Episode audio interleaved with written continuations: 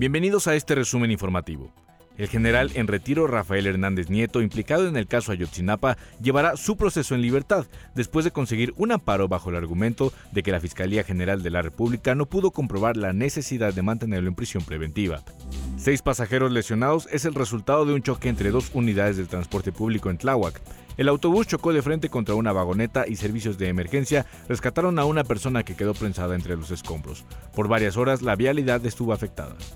Un juez de control vinculó a proceso por el delito de fraude procesal contra la compañía arrendadora internacional SADCB a Fidel Curigrajales. La Fiscalía General de Justicia de la Ciudad de México concedió la medida cautelar de prisión preventiva justificada y ordenó dos meses para la investigación complementaria.